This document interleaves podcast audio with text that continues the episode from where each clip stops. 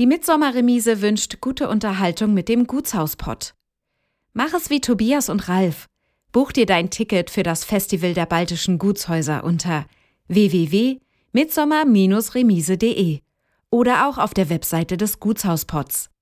Nur hier sicherst du dir die günstigen Vorverkaufspreise auf die Tages- oder Wochenendtickets.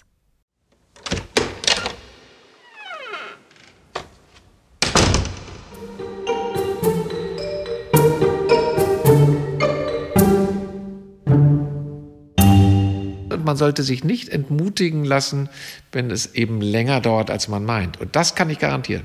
Es dauert immer länger, als man meint.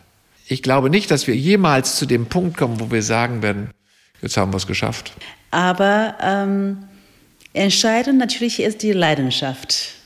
Naja, und das ist eigentlich, wenn man mal ganz ehrlich ist, eine Lebensaufgabe, auch wenn ich es nie so gesehen habe. Es, diese Fehler gehören einfach zu einem Teil des Lebens. Und dann haben wir uns einfach die Ärmel hochgekrempelt und angefangen. Also ich bin eigentlich sehr optimistisch, was Holzhausen anbelangt.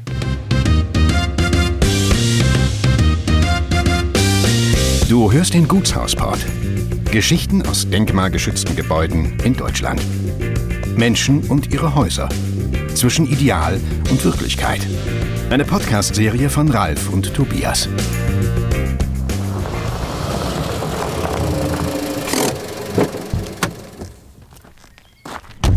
Heute sind wir mit dem Gutshaus Pott mal ganz weit in den Westen der Republik gefahren. Wir sind in Ostwestfalen, in Holzhausen und wir sind im Gespräch mit Johann Friedrich von der Borch und seiner Frau Lie von der Borch und Theresa Snell.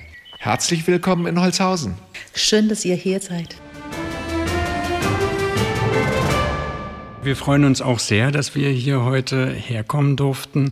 Johann, man meint, du bist durch und durch Landwirt, aber den Hof zeichnet da eine sehr, sehr große Bandbreite aus. Das sieht man, wenn man hier ist und das klingt nach vielen oder einigen beruflichen Stationen. Aber eigentlich bist du Journalist, wie du uns im Vorgespräch gesagt hast. Kannst du uns deine Station vielleicht mal nachzeichnen?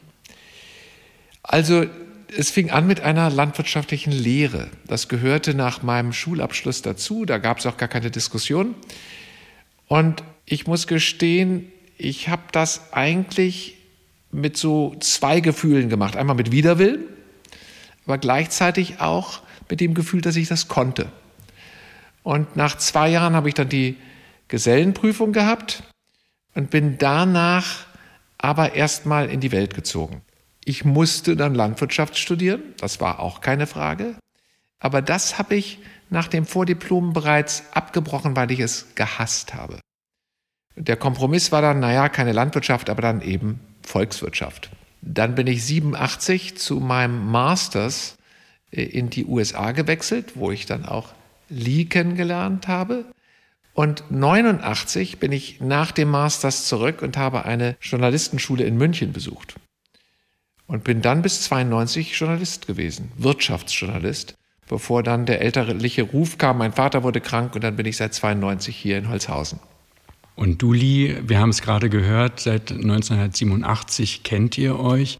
Du hast auch schon einige Stationen hinter dir. Genau, ich bin ursprünglich in China geboren und aufgewachsen und äh, 86 flog ich zum ersten Mal in meinem Leben nach USA und zu Studium. Und dann 87 haben wir uns kennengelernt. Und seit wann bist du hier? Seit 92. Ich habe dort in den USA studiert, in der gleichen Universität. Und dann war es eine große Überlegung, natürlich bleibe ich in den USA oder nach Deutschland. Ähm, habe ich für Deutschland entschieden. Theresa, du bist ja hier verantwortlich auch für den Bereich Ferienwohnungen und Veranstaltungen. Du bist erst seit einem Jahr hier, aber du hast auch sehr lange Zeit in England verbracht, richtig? Das ist richtig. Ich wohne tatsächlich seit zwei Jahren in Holzhausen oder zweieinhalb Jahren mittlerweile, arbeite aber seit einem Jahr hier auf dem Hof. Davor war ich 15 Jahre lang in England mit meinem Mann, komme gebürtig aus Paderborn, aber uns hat es sehr aufs Land gezogen gezogen und wir haben dann so einen Touch von England in Holzhausen wiedergefunden und fühlen uns hier sehr wohl und wurden von allen wirklich herzlichst willkommen. Holzhausen weist ja eine bemerkenswerte Kontinuität aus, die eben aber auch an seiner Geschichte und an seiner Lage in Westdeutschland liegt, beziehungsweise auch dem zu verdanken hat. Seit wann ist denn Holzhausen im Besitz der Familie? Die Familie von der Borch lässt sich zurückdatieren auf das Jahr 1484. Also das war der Punkt, wo die Familie Holzhausen als Lehen erhielten. Und seitdem hat die Familie von der Borch auch immer hier durchgehend sozusagen einen Nachfolger gestellt. Du kanntest Holzhausen auch aus deiner Kindheit. Ich bin hier aufgewachsen. Ich bin, seitdem ich denken kann, immer in Holzhausen gewesen. Und Lee, erinnerst du dich daran, als du das allererste Mal hier vor Ort warst? Wie bist du zu diesem Haus gekommen? Ich hatte ähm, Johann kennengelernt und 87, ich glaube war es 88, meine Eltern waren in Berlin und ich wollte meine Eltern besuchen.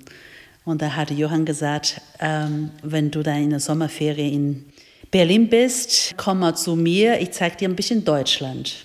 Und so habe ich eine große Reise nach Deutschland gemacht und äh, bin mit Johann durch dem Land gefahren und eine Station davon war es Holzhausen, sein Zuhause.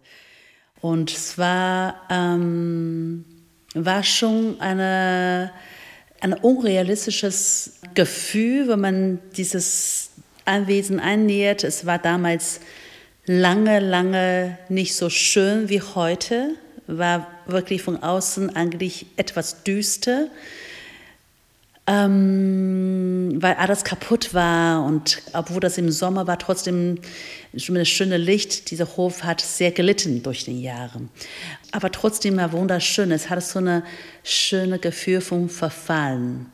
Und ich kam mit Johann rein ins Haus. Es war eine riesengroße Wärme von seiner Familie. Meine Schwiegereltern wohnten hier drin und es war wie in alten Zeit, wie in einem Roman. Es war sehr, ähm, für mich war es ein ganz besonderes Gefühl, das sowas kannte ich nicht. Ne, ich war Studentin, kam aus China ursprünglich und äh, wusste auch, war völlig unvorbereitet, weil Johann mir nie erzählt. Und ich wusste davon alles nicht und kam nach Deutschland. Ja, besuche mal. Er hat gesagt, er ist Bauer. Und so, ja, okay, kommen zu seinem Bauernhof und war natürlich total überrascht. Ich hatte gerade nämlich den gleichen Gedanken. Gab es vorher ein Foto? Hat er gesagt, guck mal hier, das ist mein Schloss. Nein. Warum hast du das so entschieden? Das weiß ich nicht mehr. Das ist verjährt. Hat es damit zu tun gehabt, dass du sozusagen in die weite Welt rausgezogen bist? Du hast ja Holzhausen ja einen Moment hinter dir gelassen. Also ich kann das heute wirklich nicht mehr ehrlich sagen. Ähm, ich weiß allerdings noch, dass ich sehr lange wirklich dieses, diesen Besitz, der ja durchaus ein besonderer Besitz ist, nicht als solchen gesehen habe. Im Gegenteil. Ich glaube, ich habe das vielleicht früher sogar versucht, eher klein zu halten. Und dann kam dennoch die Entscheidung, dass ihr zurückkehrt? Naja, also, das ist so die Frage, wer hier entschieden hat. Auf der einen Seite weiß ich natürlich, dass ich dadurch, dass ich schon als Kind der Besitzer war dieses Betriebes, kam ich sozusagen zurück. Ich, ich kam da ja nicht raus aus der Nummer. Auf der anderen Seite äh, habe ich mir lange eingebildet, ich habe doch auch Alternativen. Wenn man aber schon so lange in der Tradition eines Besitzes steht, dann ist es gar nicht so einfach, gegen eine Tradition anzugehen. Und im Nachhinein muss ich jetzt sagen, wo ich hier über 30 Jahre schon bin, bin ich auch völlig wieder d'accord oder zufrieden mit der Entscheidung, eben hier geblieben zu sein. Aber es ist nicht so, dass ich jetzt wirklich ja ganz frei in meiner Entscheidung war, das zu tun oder eben auch nicht zu tun. Es gab schon den Druck der Familie und der Geschichte. Druck heißt ja gleichzeitig Tradition. Was bedeutet Tradition für dich? Also heute bedeutet es für mich, dass man das annehmen sollte, wenn es möglich ist. Es gibt ja auch Traditionen, die sollte man besser nicht annehmen. Aber dass man nicht so eng in dieser Tradition verhaftet ist, dass es statisch ist, sondern wir haben, oder ich habe das Gefühl zumindest, durchaus die Möglichkeit zu selektieren und zu sagen, das übernehme ich und das übernehme ich nicht und da tue ich was Neues dazu oder auch nicht. Also ich sehe das entspannter, als ich es zumindest als Kind erfahren habe. Eine Frage noch an dich, Lee. Du kommst aus einem ganz anderen Kulturkreis. Wie lebt sich für dich diese Tradition? Es ist ihm keine Märchen, es ist ihm nicht so straightforward. Es ist ein sehr komplexer Prozess, muss ich zugeben. Und ich komme aus einer akademischen äh, Hintergrund mit Familien seit Generationen und war es natürlich eine große Entscheidung für mich, äh, letztendlich zu sagen, okay, ich bleibe jetzt auf dem Land, verlasse den ganzen Akademie und äh, hier ist meine Familie. Das so leicht war diese Entscheidung nicht getroffen. Ich hatte, ich glaube, zwei, drei Jahre gebraucht. Ähm, Johann und ich, wir haben immer naiv gedacht, äh, wir sind verheiratet, wir machen Holzhausen ganz schön schick. In zwei Jahren hauen wir ab nach Berlin wirklich ein bisschen wie Kinder, sehr naiv, aus drei Jahren oder 30 Jahren und wir hauen nicht mehr ab nach Berlin. Aber ähm, das war eine schmerzhafte, aber auch schöne, es äh, ist ganz komplex, diese Gefühle. Aber ich habe keinen einzigen Tag bereut, dass ich meine Entscheidung getroffen zu haben. Und ich für mich persönlich, diese Entscheidung hatte auch eine ganz andere Ebene eröffnet. Also ich sage, okay, jetzt bin ich hier. Ich wohne halt nicht mehr in New York. Ich wohne wirklich hier auf dem Land. Ein krass großer Unterschied. Dieser Dorf hat nur 400 Leute. Und ich entscheide mich dafür, dieser Leben. Und dann hat auch ganz viele Sachen für mich geöffnet. Ne, also das Leben wurde breiter, interessanter und ich kam ins Berührung mit Sachen, die ich früher niemals geträumt habe, dass ich jemals sowas machen oder interessieren könnte.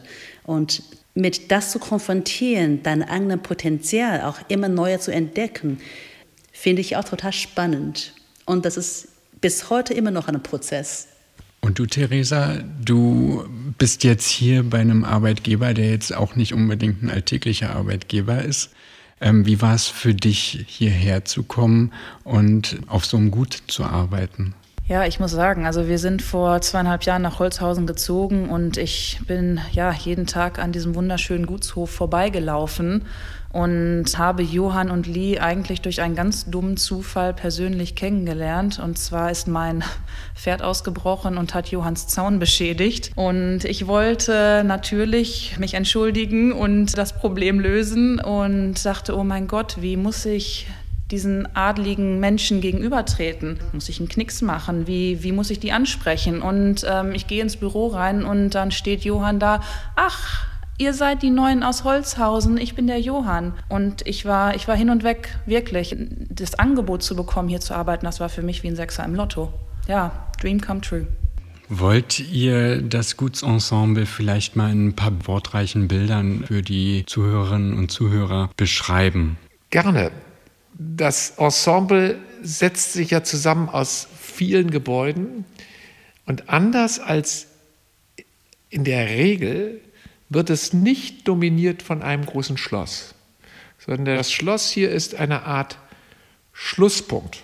Es hält das Ensemble zusammen, aber wenn man auf den Hof kommt, ist das Schloss auf der anderen Seite des Hofes und man nähert sich ihm über ungefähr 150 Meter. Also das Schloss selbst ist eines der jüngeren Gebäude auf diesem Hof. Es ist gebaut Anfang des 19. Jahrhunderts in einem klassizistischen Stil, aber durchaus mit Empire-Elementen geschuldet den Franzosen, die zu der Zeit hier regierten. Und es ist gebaut auf dem Fundament einer alten Burg, die auf das 16. Jahrhundert zurückgeht, in einer Zeit, als der Hof noch eine Befestigungsanlage war.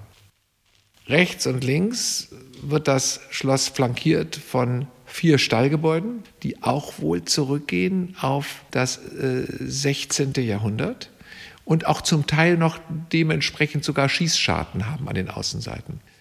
Und nach der Öffnung, also oder andersrum, man muss sagen, mit dem Dreißigjährigen Krieg war klar, dass man so einen Hof nicht mehr verteidigen kann. Und dann hat er sich anschließend geöffnet, sind dann noch weitere Gebäude entstanden, wie zum Beispiel das heutige Verwalterhaus. Ähm, das sieht selbst auch aus wie so eine Art kleines Gutshaus oder der sogenannte alte Taubenturm aus dem 18. Jahrhundert, äh, der ein Bild dafür ist, dass hier die lokale Gerichtsbarkeit äh, beim Gutsbesitzer lag, nämlich nur der durfte in dieser Gegend zumindest Tauben halten. Ja, und so haben wir eben ein sehr vielschichtiges Ensemble mit Häusern aus unterschiedlichen Jahrhunderten. Wobei im 20. Jahrhundert, ähm, da gibt es nur ein Gebäude, was da zugefügt wurde, und das ist die alte Schmiede, die allerdings auch inzwischen genutzt wird als Ferienhaus. Was würdest du sagen, was ist jetzt typisch an diesem Gebäude selbst? Weil wir haben ja schon sehr bemerkenswerte Dachgauben und Schornstein auf dem Haus. Was würdest du sagen, macht das Gebäude so besonders? Also dieses Gebäude, dieses Schloss hier oder Herrenhaus ist insofern einmal sehr besonders, weil es einzigartig ist. In dieser Gegend ist eigentlich die, die Weserrenaissance vorherrschend. Es gibt auch einige Barockgebäude. Aber hier ist es so, das ist ein Haus gebaut in der Zeit der französischen Besetzung, wo eigentlich gar nicht gebaut wurde. Und äh, diese klassizistischen Fassaden mit diesen großen Fenstern und den hohen Decken und der Helligkeit, die dadurch im Gebäude entsteht, die ist schon einzigartig und besonders. Wenn man das ganze Grundstück betritt, was findet man vor? Es steht rechts ein schönes goldgelbenes Haus. Aus welcher Zeit stammt das? Das ist nicht ganz klar. Aber äh, es gibt da unterschiedliche Ansichten. Das ist das sogenannte Verwalterhaus. Das könnte aus dem 19. Jahrhundert erst stammen, aber der Keller ist wesentlich älter. Aber da gibt es leider keine verbürgten Zahlen. Hm, dann kommt die Rentei. Auf der linken Seite das sogenannte alte Renteigebäude. Das geht zurück auf das Jahr 1572 und ist das alte Torhaus der damals noch geschlossenen Hofanlage. Auf der rechten Seite, ein paar Meter weiter, gibt es einen kleinen Turm, der eingerahmt ist von zwei Seitenflügeln. Was ist das? Das sind die alten Stallgebäude, ebenfalls 16. Äh, Jahrhundert. Also das ist sozusagen der Urhof. Und interessanterweise etwas verschoben auf der linken Seite gibt es die auch, die beiden Stallgebäude. Mhm. Und umzingelt ist eigentlich der Burggraben, sagt man Burggraben, die Insel, auch von kleinen Gebäuden, die äh, direkt am Wasser grenzen, wo heute Ateliers oder Wohnungen drin sind. Das war früher unter anderem das alte Kutscherhaus. Und dort lebte auch in meiner Zeit noch die Witwe des damaligen Kutschers, der dann allerdings natürlich mit der Einführung des Autos dann auch hier der Chauffeur wurde. Und erst Ende der 90er Jahre ist dieses Kutscherhaus dann saniert worden und ist inzwischen eben das Haus meiner Cousine, die dort lebt und von dort das Musikfestival leitet. Gesichert ist das Ensemble aber auch durch Wassergräben. Bei uns heißt das ja Gräfte. Und es gibt eine Gräfte um unser Haus herum und den Vorplatz. Und dann gab es früher eine zweite Gräfte, die allerdings dann den Verteidigungsaufgaben diente, um die gesamte Hofanlage. Und diese Gräfte wurde über die Jahrhunderte teilweise zugeschüttet und ist jetzt nur noch an zwei Seiten, nämlich im Westen und im Süden der Anlage intakt. Und der Park? Der Park ist ein etwas trauriges Thema. Es gab mal hier in den 50er Jahren einen Park, der sehr so kleinteilig war, auch so ein bisschen barock. Und der wurde dann auch, weil man keine Gärtner mehr hatte, irgendwann aufgegeben und das Ganze war dann eine Wildnis. Und inzwischen sind wir zusammen mit englischen Landschaftsarchitekten dabei, diesen Park in eine Art naturnahen Park zu überführen. Also man hat gemähten Rasen direkt ums Haus, aber je weiter man geht, vor allem wenn man über die zweite Kräfte kommt, ist es dann im Endeffekt Landschaft. Besonders interessant äh, bei Häusern dieser Art ist ja vor allen Dingen die Geschichte im 20. Jahrhundert. Holzhausen lag nach dem Krieg in der britischen Zone. Das Land Nordrhein-Westfalen ist auch von der britischen Besatzungsverwaltung später gegründet worden. Und das gab für die Geschichte Holzhausens denn nochmal einen besonderen anderen Lauf als im Osten der Republik, wo ja die Güter fast ausnahmslos enteignet worden sind. Ich will da mal noch mal einen Schritt zurückgehen. Mich würde mal interessieren, aus deiner Sicht, vielleicht kannst du uns da ein bisschen mitnehmen, wie das Leben und Wirtschaften zwischen den beiden Weltkriegen hier auf den Gütern war. Hat sich da sozusagen das kaiserzeitliche Wirtschaften in den 20er Jahren hier fortgesetzt nach deinem Kenntnisstand oder gab es denn da schon eine Änderung? Also da bin ich nicht ganz sicher, was sich da geändert hat. Ich weiß nur, dass in den 30er Jahren dieser Hof größer war, weil er mehr Fläche hatte, zumindest mehr landwirtschaftliche Fläche. Und da wir noch keine Maschinen hatten, sondern ja alles noch also auf Pferdegespannen basierte, äh, waren hier alleine auf dem Hof in der Landwirtschaft weit über 30 Personen angestellt. Und die Menschen lebten von diesem Betrieb und für diesen Betrieb. Nahezu alle Menschen in diesem Dorf waren in irgendeiner Weise für diesen Hof aktiv. Und das hat sich dann nach dem Zweiten Weltkrieg relativ schnell geändert. Allerdings natürlich auch äh, mit der Zunahme der Technisierung. Du sprichst gerade die Zeit nach dem Zweiten Weltkrieg an. Da ist ja dieser Zeitabschnitt insbesondere in Ostdeutschland eben durch diese Enteignung gekennzeichnet gewesen, aber eben auch durch die vielen, vielen Vertriebenen und Flüchtlinge, die durchs Land gezogen sind und eben auch dort in den großen Häusern einquartiert worden sind zunächst. Lässt sich diese Geschichte auch für Holzhausen so feststellen? Eindeutig. Mit sozusagen dem fortschreitenden Kriegsverlauf kamen natürlich Flüchtlinge hier an, also schon während des Krieges. Und es war so, dass der Besitzer dieses Hauses 1940 gestorben war. Und die Witwe war im Endeffekt nicht in der Lage, dieses Haus oder diesen Betrieb zu führen. Und räumte dann ihr Haus nach und nach für die Flüchtlinge. Also in jedem Zimmer lebte nahezu eine Familie. Und das auch über das Kriegsende hinaus. Und erst 1955 ist dann mein Vater hier angefangen. Das heißt, etwa 15 Jahre gab es niemand aus der Familie, der diesen Betrieb geführt hat. Und dementsprechend war vielleicht auch der Besatz sozusagen mit Flüchtlingen höher als in anderen Betrieben, wo die Familie selbst wohnte.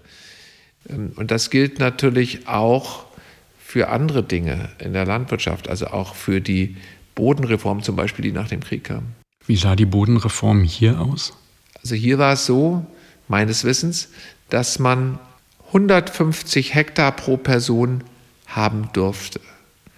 Und wenn der Betrieb größer war, wurde vertraglich geregelt, dass dann die Kinder, die Enkelkinder, wer auch immer, auch 150 Hektar kriegten. Und es wurde vereinbart, dass das dann anschließend nach der Bodenreform wieder zusammengeführt wurde.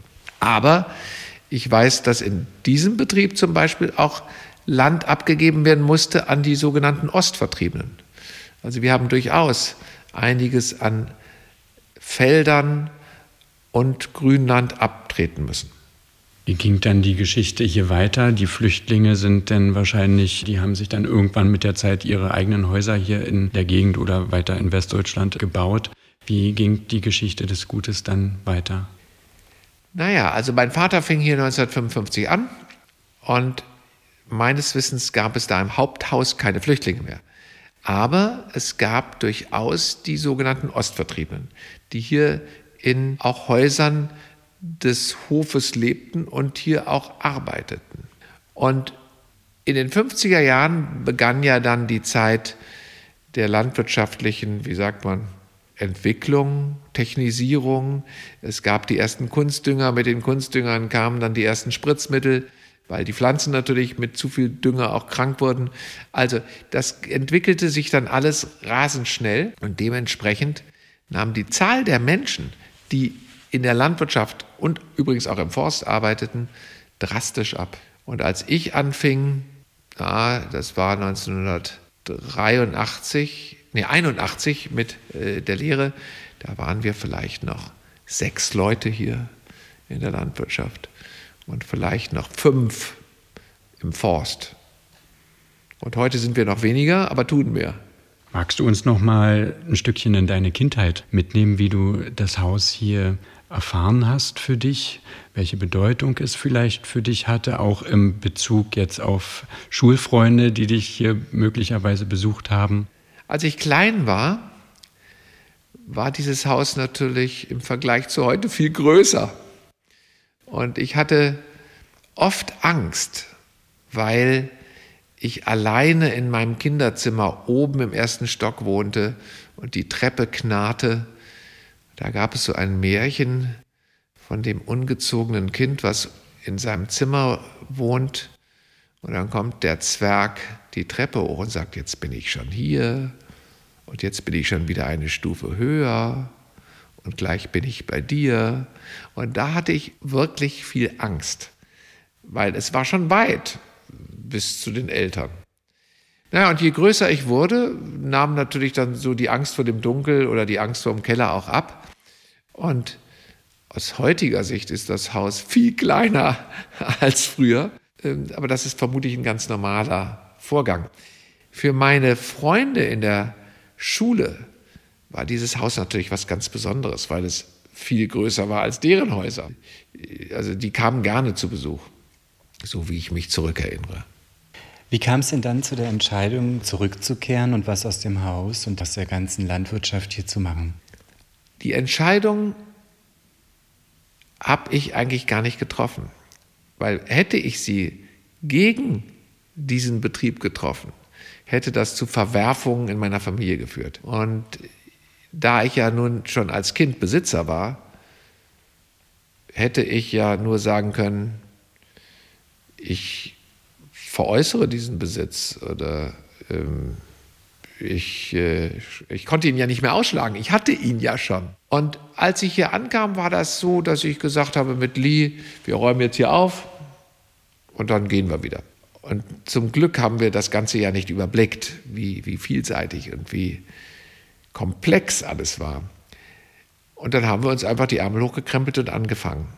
Und das hat eben inzwischen über 30 Jahre schon gedauert und wir sind noch lange nicht da, wo wir eigentlich sein wollten oder sein sollten. Äh, aber wir haben Gott sei Dank trotzdem schon eine ganze Menge zumindest äh, geschafft, gerade was so die Sanierung auch der Bausubstanz anbelangt. Beginnt mit diesem Haus, aber auch mit vielen Scheunen und anderen Gebäuden. Ihr müsst euch vorstellen, der Hof hat ungefähr eine Dachfläche von anderthalb Hektar. Das heißt, das sind schon einige Quadratmeter, die hier unter Dächern sind und äh, auch einige Scheunen und Häuser und Gebäude, die eben gepflegt werden wollen. Naja, und das ist eigentlich, wenn man mal ganz ehrlich ist, eine Lebensaufgabe, auch wenn ich es nie so gesehen habe. Nicht nur Dächer, sondern auch die Bewirtschaftung muss ja gedeckt sein. Es gibt ja hier über Jahrzehnte sehr lange Philosophie einer Wirtschaft. Mein Vater hat Mitte der 50er Jahre mit der Demeter-Landwirtschaft hier angefangen. Also wir sind einer der ältesten Demeter-Betriebe in Nordrhein-Westfalen. Und das zu einer Zeit, als es eigentlich noch keine Bioverbände gab. Ich denke, das ist eine der großen Errungenschaften oder auch der großen Dinge, die mein Vater eben äh, zu verantworten hatte. Und das machen wir weiter.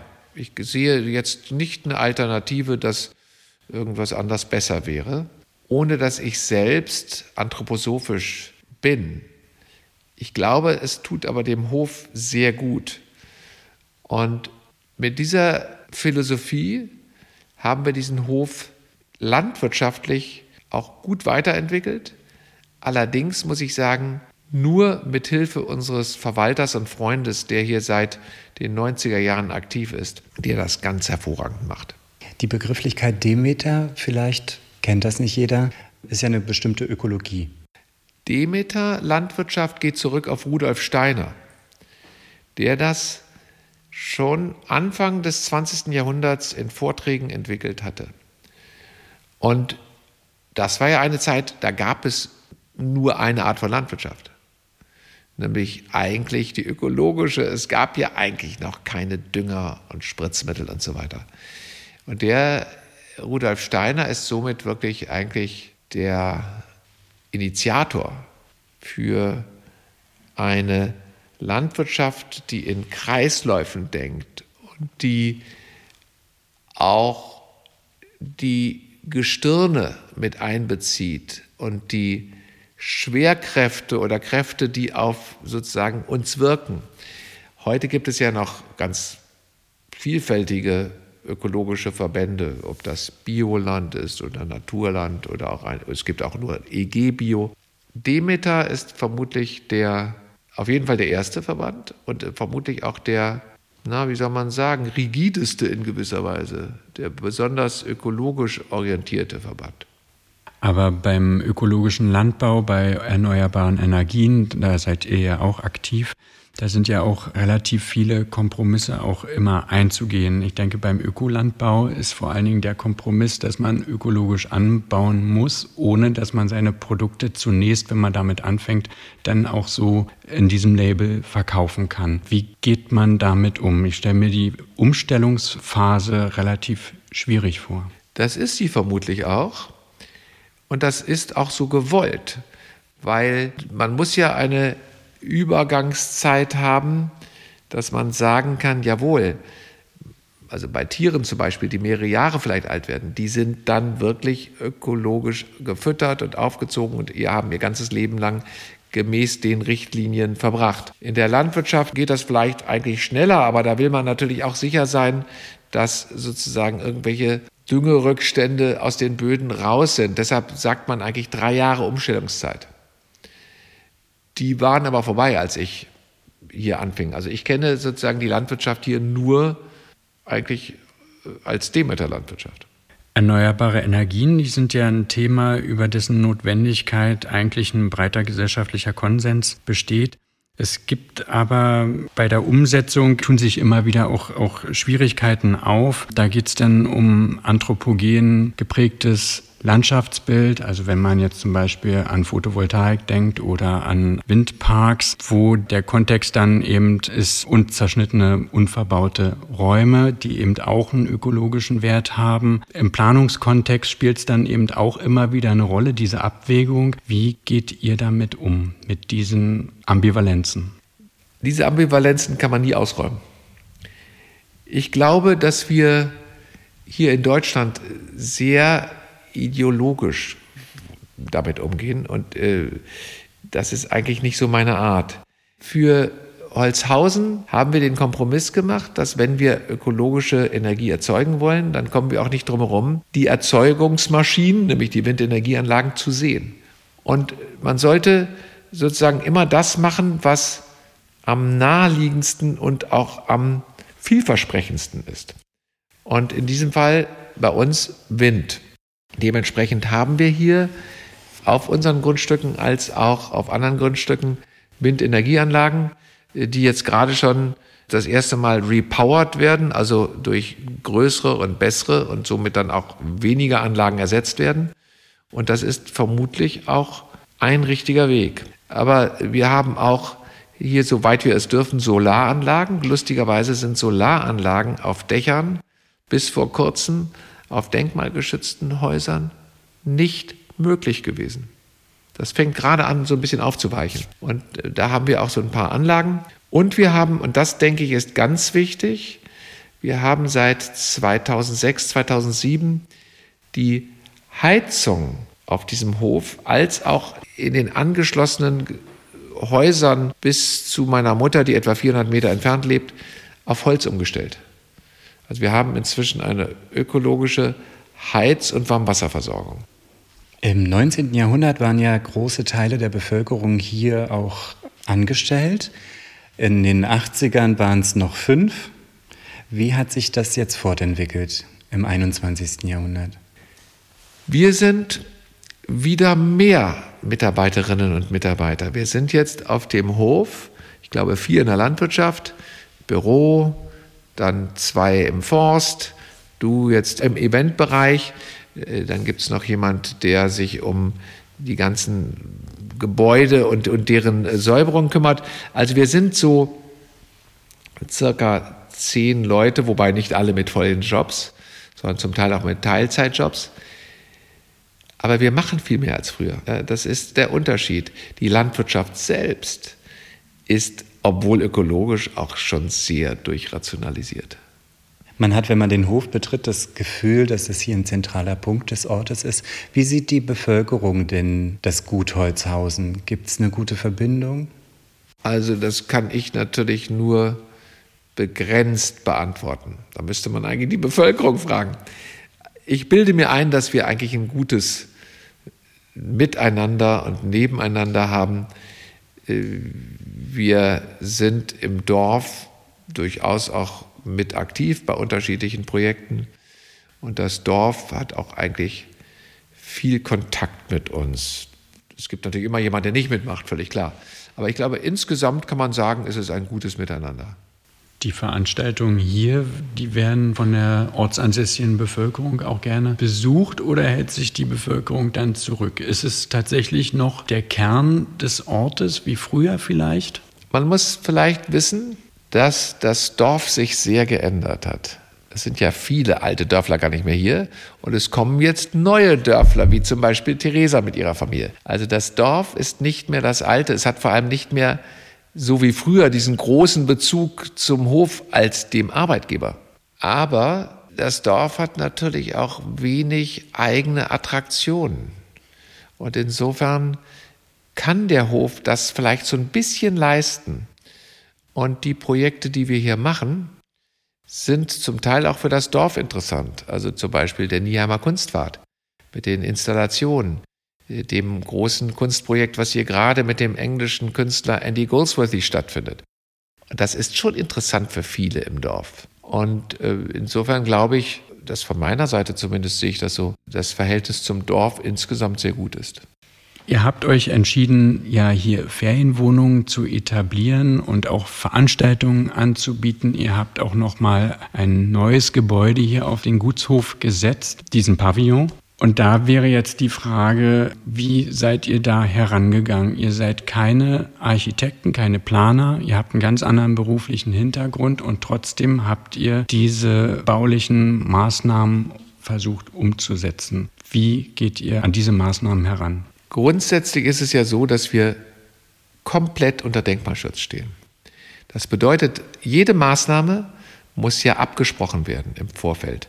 Das geht nicht immer ohne Architekt. Und vor allem, es geht grundsätzlich nur mit dem zuständigen Denkmalamt. Und das haben wir immer so gemacht, wie man es musste, wobei die, die wie soll man das sagen, die ähm, Abhängigkeit von einem Denkmalamt stetig zugenommen hat.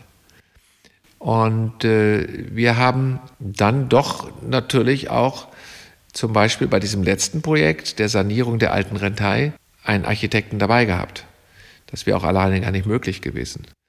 Und der hat wiederum auch in enger Abstimmung mit dem Denkmalamt dann die Dinge durchgeführt. Bei dem Pavillon, den wir äh, gebaut haben, das muss ich sagen, das war mein Vater, der den gebaut hat. Da ist es so, der ist nicht auf der direkten Hoffläche gebaut, sondern im Garten des Hauses, was als alten Teil dient und wo jetzt auch immer noch meine Mutter lebt. Das war ein ganz persönliches Projekt und das sieht man auch.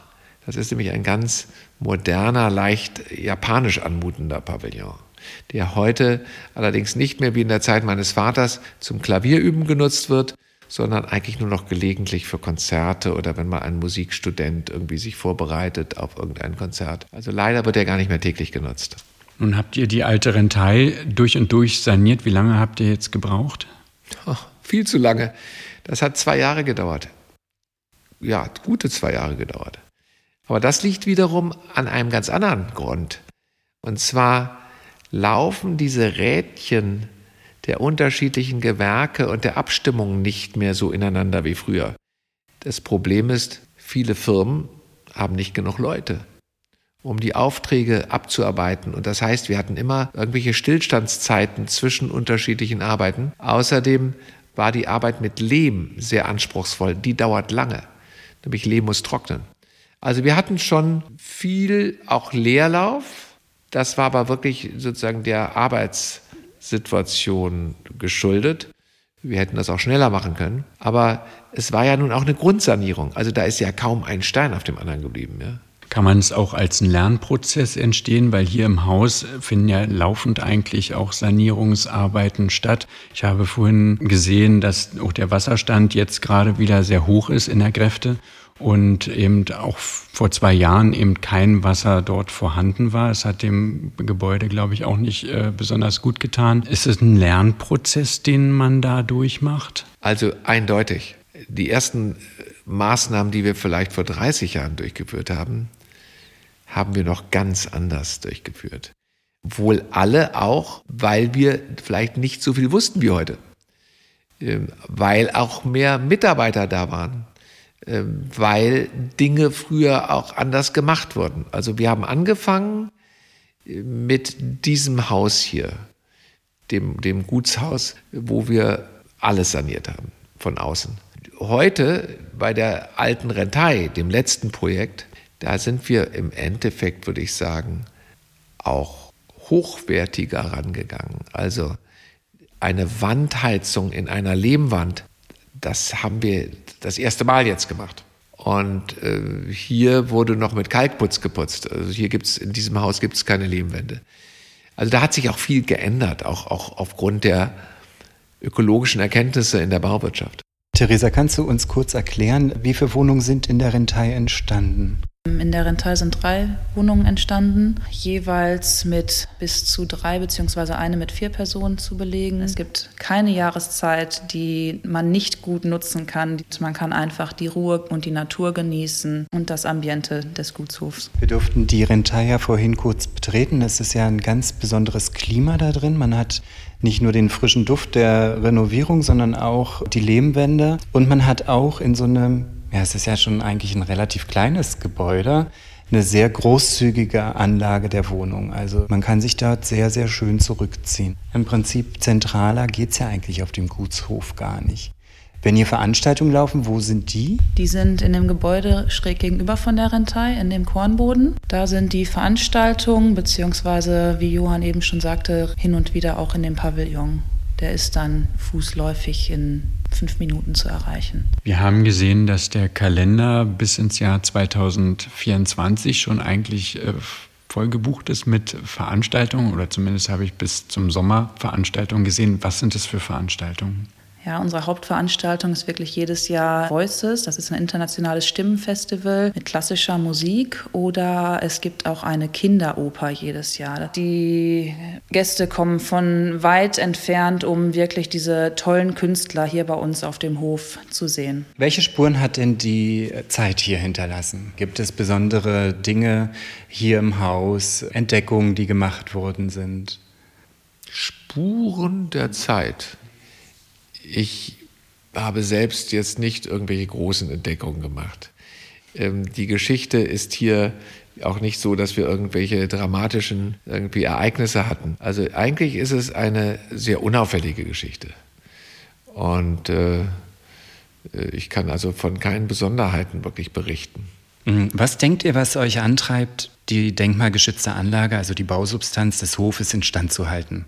Da gibt es unterschiedliche Antriebskräfte. Das erste ist, ich finde denkmalgeschützte Gebäude oft viel spannender als die normale Architektur, die man natürlich vorherrschend überall kennt. Mit allen Vor- und Nachteilen natürlich. Es gibt eine große Individualität dieser Gebäude. Wobei ich natürlich jetzt, ich bin natürlich voreingenommen, muss man fairerweise sagen. Ich kenne das ja schon immer bin damit aufgewachsen und habe früher als Kind schon in jeder Ecke dieses Hofes gespielt. Also insofern bin ich vielleicht niemals der Richtige, den man fragen sollte. Aber ich glaube, dass auf jeden Fall diese Gebäude dadurch, dass sie auch eine, eine Geschichte, und zwar eine individuelle Geschichte erzählen, spannend sind und so eine Art Eigenleben führen. Wohin haben Sie gefragt, ähm, die Spuren, die Zeit, der Zeit, was auf dieser Hof bezogen, was es hinterlassen hat? Ähm, ich habe meine persönliche Betrachtung. Ich finde, dass es interessanterweise dieser Geist von meinem gestorbenen Schwiegervater hat schon auf diesem Hof in der modernen heutigen Tage sehr viel Spuren gelassen. Das ist diese Philosophie von Rudolf Steiner, wo Kunst und Leben und Natur zusammenkommen. Und das haben wir in den letzten 30 Jahren bewusst, auch unbewusst, schon bewusst, aber nicht ständig, ähm, in diese Richtung bewegt. Und äh, ob das Landwirtschaft ist, in seiner, in seiner Geschichte weitergeführt wurde, oder es ist in der Kunst, dieser Leben mit Kunst und Musik, ähm, dass die am Ende alle zusammenkommen. Und eine Gemeinde von Menschen, die quasi seelenverwandt sind. Und jeder bringt ein anderes Talent und Glauben mit. Und wir haben so eine kreative Gemeinde, dass es zusammen auch 30 Leute sind und machen sehr viele Veranstaltungen zusammen. Und ob das Musik und Kunst oder andere Veranstaltungen sind. Und dass dieser Geist von meinem Schwiegervater, finde ich, ist sehr am Leben heute. Wenn ihr beiden zurückschaut auf die vergangenen Jahre, die ihr hier tatsächlich schon aktiv seid, gibt es da Dinge, wo ihr sagt, die würdet ihr auf jeden Fall nochmal wieder so machen, auf jeden Fall? Oder auch vielleicht Dinge, wo ihr vielleicht sagt, naja, da haben wir vielleicht einen Fehler gemacht, das würden wir jetzt nicht nochmal so machen. Gibt es da solche Dinge? Viele Fehler. Ja. Sehr viele Fehler, aber wieder machen. Inwiefern? Besser machen hoffentlich. Also wir waren junger und chaotischer und äh, unerfahrene. Also natürlich rückblickend könnte man ganz viele Sachen anders machen. Aber ähm, entscheidend natürlich ist die Leidenschaft.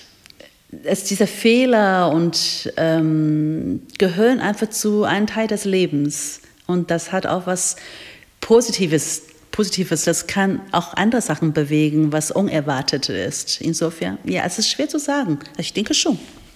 Gibt es einen Lieblingsplatz für euch? Hier auf diesem Hof? Also ich persönlich habe keinen.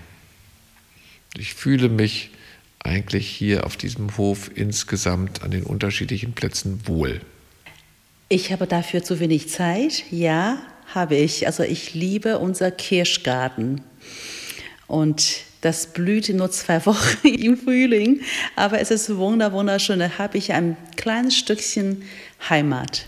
Wenn Sie jemand mit einem ähnlichen Vorhaben einen Ratschlag geben würden, welcher wäre das? Also wenn jemand so ein Gut kaufen würde, würde er ja natürlich ganz anders rangehen als jemand, der sozusagen in diesem Gut, auf diesem Gut aufgewachsen ist. Also mein Ratschlag wäre, dass man nicht von Anfang an glauben muss, dass man das alles schafft. Glaub nicht, dass du alles wissen musst von Anfang an. Es kommt natürlich auch immer auf den Typ an, der, der man da ist. Aber äh, lass, lass dich nicht entmutigen, sozusagen deiner Vision nachzugehen. Ich glaube, dass die Bedeutung dieser Höfe in Zeiten wie diesen wieder zunimmt. Ähm, es ist wichtig, Höfe zu haben, die ein Rückzug sind aus dem hektischen Leben der Stadt, in der Natur eine Rolle spielt. Und es ist ja immer so ein Mikrokosmos der unterschiedlichsten Art. Es gibt Leute, die sich vielleicht für Yacht interessieren, da ist, spielt dann die Yacht irgendwie eine Rolle. Es gibt Leute, die sich für Kunst und Kultur interessieren, wie wir, da spielt das eine Rolle. Es gibt äh, äh, Betriebe, die in der Vergangenheit schon irgendwie groß waren für literarische Dinge, ja, wie hier in der Nachbarschaft. Also äh, es gibt ganz viel, was man an Fundus hat und man sollte sich nicht entmutigen lassen, wenn es eben länger dauert, als man meint. Und das kann ich garantieren. Es dauert immer länger, als man meint. Wie seht ihr die Zukunft? Gibt es eine bestimmte Vision? Ich persönlich sehe die Zukunft eigentlich für Holzhausen positiv, weil man eben Holzhausen braucht und weil die Menschen auch so etwas wollen. Ich sehe die Zukunft insgesamt ziemlich mit gemischten Gefühlen, weil was in der Welt passiert, ist eigentlich furchtbar. Aber Holzhausen, denke ich, hat eine Zukunft als Platz, wo sich unterschiedliche Menschen mit unterschiedlichen Gaben treffen können und austauschen können. Und äh, wie eben schon Lee sagte, äh, das, was mein Vater hier initie äh, initiiert hat und was wir versucht haben weiterzuführen, wird dann wieder mit der nächsten Generation, nämlich der unseres Sohnes, der wieder ein ganz anderes Gewerk zu seinem Beruf gemacht hat, nämlich die Filmdreherei, noch eine neue Facette bekommen. Also ich bin eigentlich sehr optimistisch, was Holzhausen anbelangt. Der Gutshauspott, der trägt ja den Untertitel zwischen Ideal und Wirklichkeit. Und damit ist eigentlich immer gemeint, entspricht das, was ihr euch ursprünglich vielleicht mal vorgestellt habt, auch das, was ihr dann am Ende verwirklicht habt? Oder anders formuliert, wie lebt es sich zwischen Ideal und Wirklichkeit? Es lebt sich da eigentlich ganz gut. Ich glaube, dass sich ja unsere eigene Wahrnehmung und auch unsere eigenen Ansprüche und Anforderungen und Ziele, die haben sich ja auch geändert unterwegs. Also die Realität hat sich geändert, die, die Wahrnehmung hat sich geändert und insofern ist das eigentlich ein in sich sozusagen immer wieder eine verändernde Balance. Und ich glaube nicht, dass wir jemals zu dem Punkt kommen, wo wir sagen werden, jetzt haben wir es geschafft. Entweder weil da neue Anforderungen sind oder neue Ideen sind oder neue Realitäten. Ja, ich stimme das total zu. Also ähm, vor 30 Jahren konnte man ja nicht ein Ziel formulieren, da wollen wir uns hin. Man hat Wünsche, man hat ähm, Träume, fängt man an mit irgendwas und dann unterwegs ständig verändert das Ziel und die Situationen wird ständig. Es ist immer eine Working Process. Aber insgesamt würde ich schon sagen, ja. Ja, vielen Dank. Das war der Gutshauspot aus dem Gut Holzhausen in Nordrhein-Westfalen. Wer hier vielleicht mal eine Ferienwohnung mieten möchte oder eine kleine Familienveranstaltung buchen möchte, der kommt auf euch zu, findet den Kontakt bei uns in den Shownotes. Ihr habt eine Webseite. Wie nennt sie sich?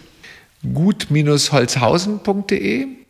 Und dann möchte ich doch auch, wo wir gerade dabei sind, nochmal auf unsere Nieheimer Kunstfahrt Webseite hinweisen, beziehungsweise auf das neueste Projekt von Andy Goldsworthy, hedgewalk.de.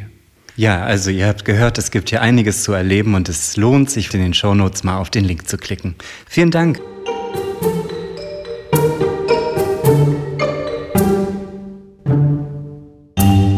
Schön, dass du unseren Podcast gleich bis zum Ende gehört hast. Wenn dir dieser Podcast gefallen hat, hinterlass uns gerne eine 5-Sterne-Bewertung in deiner Podcast-App. Und wenn du mehr von diesem Gutshauspod hören möchtest, dann abonniere gleich hier unseren Podcast und unseren YouTube-Kanal. Wir freuen uns auf dich. Bis bald.